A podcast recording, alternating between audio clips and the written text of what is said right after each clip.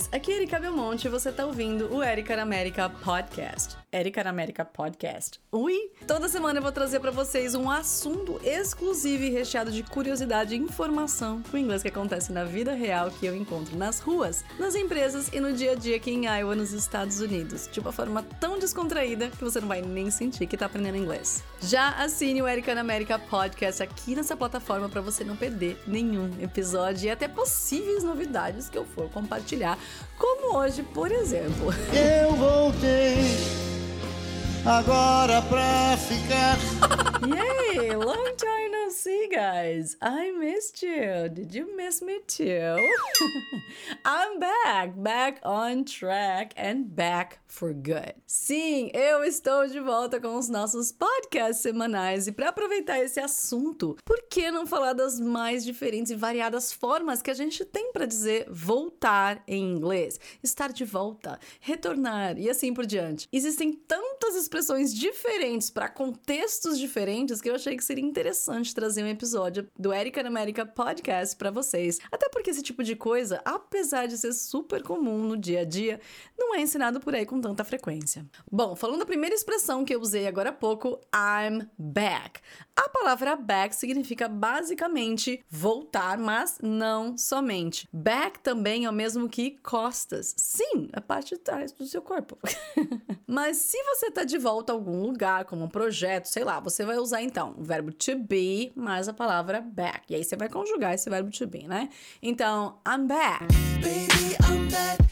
Yeah. Or she's back, they're back. Agora, quando você precisa dar um tempo de alguma coisa, algum trabalho, e depois você, vamos dizer assim, volta ao normal, volta para os trilhos, a gente diz to be back on track. To be back on track. Like, I'm back on track with my podcast, for instance. yes, sir. Yes, ma'am. I'm back, and I'm back for good. Whatever I said, whatever I did, I didn't mean it. I just want you back for good. Want you back, want you back, want you back for good. Back for good? De volta pro bom? Oi? Olha, cada vez que vocês traduzirem ao pé da letra, eu vou ativar um choquinho na língua de vocês, tá bom? Maldade, eu sei. Mas é pro bem de vocês. So, guys, back for good, na verdade, é uma expressão em inglês que significa voltar para sempre. Quando eu disse I'm back for good, eu estou de volta para sempre. Ou ainda na música do Take That, I don't know if you know that song, if you remember that song, they sang Want You Back for Good. Eu te quero de volta para sempre. Oh, that's so romantic. Agora, trazendo um pouquinho de vida real aqui para o podcast, eu quero compartilhar uma situação bastante comum e eu diria, de certa forma, até inusitada. Algumas vezes a gente compra um produto em uma determinada loja e ele vem com um defeito, ou não era exatamente aquilo que a gente estava esperando, né? Acho que todo mundo aqui já passou por alguma situação parecida com essa na vida. Bom, no Brasil, a gente tem o Código de Defesa do Consumidor, que faz com que as empresas sejam responsáveis e resolvam os problemas dos produtos com seus clientes. As opções variam entre arrumar o produto, mesmo que recém-comprado, trocar ou ainda não fazer nada e deixar o cliente com o prejuízo prejuízo. Pois é, um absurdo, mas infelizmente isso ainda acontece. Aqui nos Estados Unidos não existe código de defesa do consumidor. Existe uma prática muito comum de mercado que 90% das lojas e estabelecimentos adotam, então isso não é lei, tá? Isso na verdade é uma prática comum, que receber a devolução dos produtos em até X dias, geralmente aí 90 dias, um pouquinho mais, da data da compra, desde que você não tenha sido responsável pela quebra. É exatamente isso. Você comprou um determinado produto, por exemplo, aí na Best Buy ou então no Walmart. Ele não não funciona ou não atendeu às suas expectativas ou sei lá, a sua razão, você apenas se dirige à área de Customer Service, ou seja, área de atendimento ao cliente. Então você vai para essa área com o produto e a notinha, e na maioria das vezes as únicas perguntas que eles fazem é: Was there any problem with the product at all? Ou seja, o produto apresentou algum problema. Ou então, Would you like your money back or a credit store? Você gostaria do seu dinheiro de volta ou do crédito na loja? E lá, o dinheiro que você gastou em algo supostamente ruim volta para você sem burocracia, sem estresse, sem horas de fila, sem formulários, comprovantes e etc, etc, etc. Claro que eu tô explicando isso de uma maneira muito geral, até porque existem eletrônicos na Best Buy, por exemplo, que eles não recebem a devolução e no Walmart a mesma coisa com determinados produtos. Muitas pessoas, inclusive, acabam se aproveitando dessa situação e devolvem o produto até quando elas se arrependem ou encontram em algum outro lugar mais barato. Independente, as lojas devolvem o seu dinheiro sem muitos questionamentos ou quase nenhum questionamento. No que se diz respeito com o consumidor, essa eu diria que é uma das situações mais interessantes. Você ter a segurança de comprar um produto sabendo que, se você não estiver 100% satisfeito, você pode devolvê-la. E falando em retornar, que foi o gancho aqui que eu puxei para explicar toda essa história, como dizer retornar um produto em inglês? Se um dia você precisar fazer isso, o verbo que você deve utilizar é o to return a product. Once again, to return. Por exemplo, I'd like to return this headphone because it's not working. Or are you going to return the blender? Alrighty, retornar um produto a gente já sabe que é to return, certo? Agora, e se eu quiser retornar ou voltar a um lugar? Aqui vai um erro bem comum em inglês, já que a gente pode dizer to go back e to come back. Sim, esses dois verbos em inglês querem dizer voltar ou retornar em inglês, mas calma que eu vou explicar a diferença. No panic. I'm not panicking. Don't freak out, guys. A gente diz go back quando a gente vai voltar para um lugar diferente de onde você está. Por exemplo, eu tô aqui nos Estados Unidos, mas eu vou voltar pro Brasil, por exemplo, em fevereiro. So, I'm in the USA, but I'll go back to Brazil in February. Um outro exemplo, preciso voltar para casa antes das 5, porque provavelmente agora eu tô no trabalho. So, I need to go back home before 5 p.m. Vocês perceberam? Eu tô num lugar e eu preciso voltar para um lugar diferente da onde eu tô. Agora, vamos imaginar que eu tô contando para vocês da minha viagem pro Tahiti.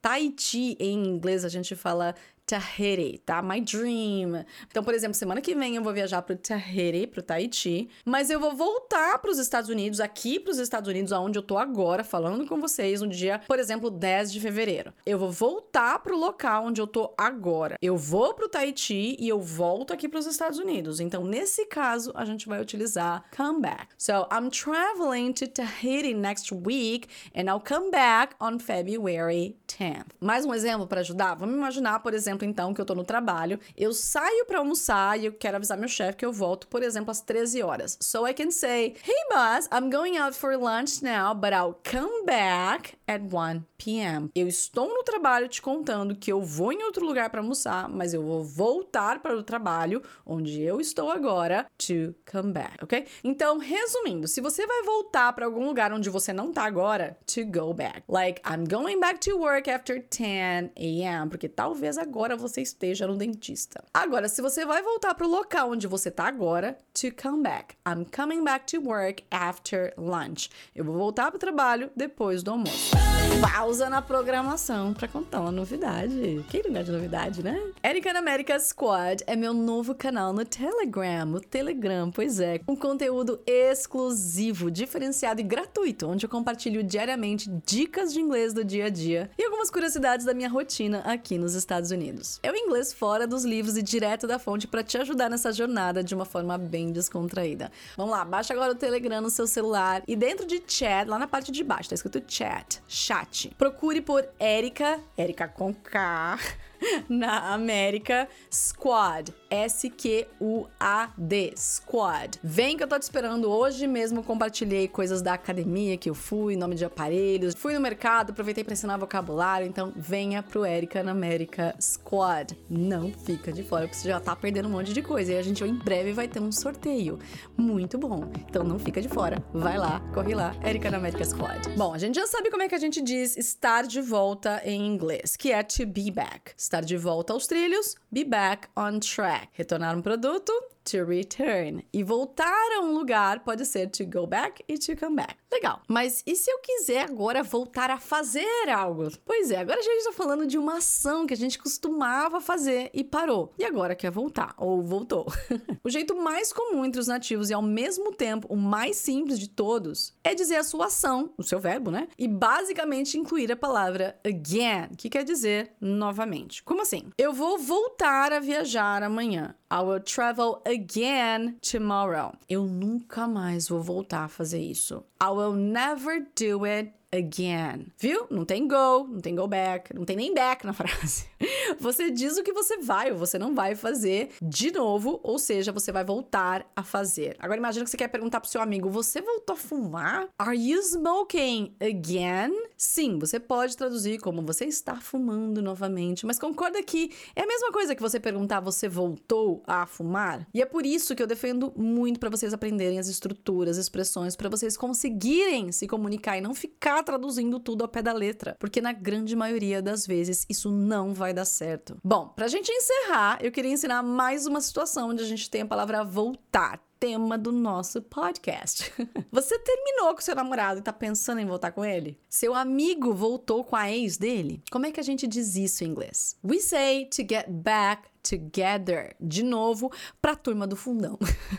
We say to get back together. existe uma outra forma muito comum também, seguindo esse mesmo contexto, que é o to make up. Sim, eu sei que make up também é maquiagem, mas os outros 256 significados de make up vai ficar para um outro episódio do podcast. Então você pode dizer Kevin and I made up last night. Ou então Kevin and I got back together last night. Passado do verbo to make é made e do get got. Então, se você quer usar make up, o passado é made up. Kevin and I made up last night. Se você quer usar outro verbo, que é o get back together, o passado é got back together. Kevin and I got back together last night. Got back is the past of get back, ok? Made up is the past of to make up. Mais um exemplo. You two should really get back together. Or you two should really make up. Ou ainda.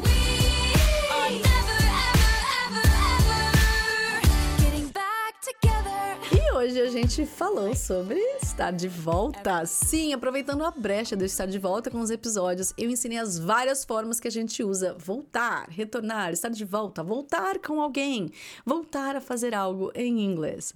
Para quem quiser pegar as palavras, os verbos e exemplos que a gente usou aqui nesse episódio, acesse agora ericabelmonte.com.br e procure pelo episódio número 13 do Erica na América Podcast. Você gosta do podcast? Curte meu trabalho? Então compartilhe esse episódio com seus amigos. Tem a opção aqui de você passar esse episódio para frente no WhatsApp, no por e-mail, em qualquer rede social e clique em seguir aqui no meu podcast para você ficar sabendo assim que eu subir um novo episódio para cá. Se você gosta do Erika na América Podcast, eu tenho certeza que vocês vão amar conhecer os meus English Bites que eu vou abrir uma nova turma em breve. Exatamente, em alguns dias a gente vai ter uma nova turma dos English Bites. O que, que são os English Bites, Erika? São como esses podcasts, porém 100% em inglês que eu mesma escrevo, gravo e envio três vezes por semana no seu WhatsApp, junto com a transcrição por apenas R$ 24,90 por mês.